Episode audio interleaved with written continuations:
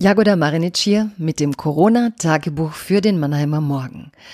Es ist Montag und heute möchte ich doch noch einmal einen Ländervergleich ziehen, und zwar mit Schweden. Es wurde viel über Schweden geredet. Schweden hat etwas riskiert. Schweden ist einen Sonderweg gegangen.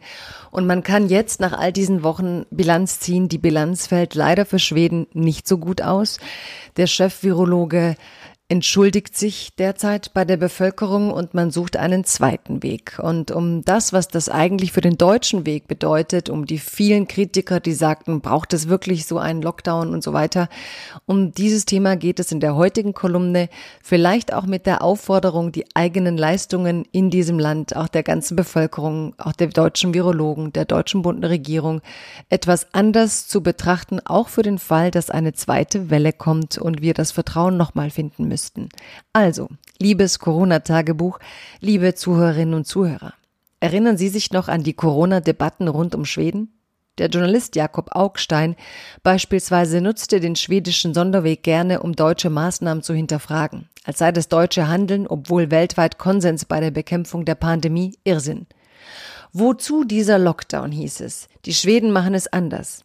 Bevor wir uns nun die Ergebnisse des schwedischen Wegs ansehen, sollte man auch erwähnen, der deutsche Lockdown, das waren im internationalen Vergleich moderate Ausgangsbeschränkungen. Die Wirtschaft arbeitete zu 80 Prozent weiter. Nun also zum Thema. Sehen wir uns die Lage in Schweden zum jetzigen Stand an.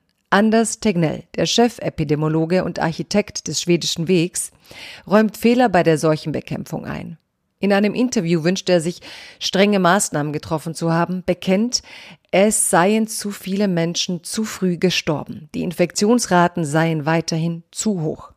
Schweden zählt viermal so viele Todesopfer wie die Nachbarländer Norwegen, Finnland und Dänemark. Die Zahl der Neuinfektionen in Schweden ist deutlich höher als die der anderen skandinavischen Länder zusammen. Wer nach Schweden reist, müsste laut neuester Vorschrift in Niedersachsen zum Beispiel in Quarantäne. Die schwedische Regierung möchte nun eine Imagekampagne starten, weil das Ansehen Schwedens als fortschrittliches Land durch das Corona-Krisenmanagement international beschädigt wurde. Ich schreibe das nicht, um über Schweden zu spotten. Anders Tegnell ist ein seriöser Virologe, der teilweise auf Herdenimmunität setzen wollte. Er hat nichts von der Bräsigkeit eines Boris Johnson. Er gesteht seine Fehler nun öffentlich ein und versucht das Vertrauen der Menschen zurückzugewinnen. Der Vergleich zum jetzigen Stand sollte in Deutschland jedoch Beachtung finden, zeigt er doch, Deutschlands Chefvirologen scheinen ihre Arbeit gut gemacht zu haben. Das schafft Vertrauen.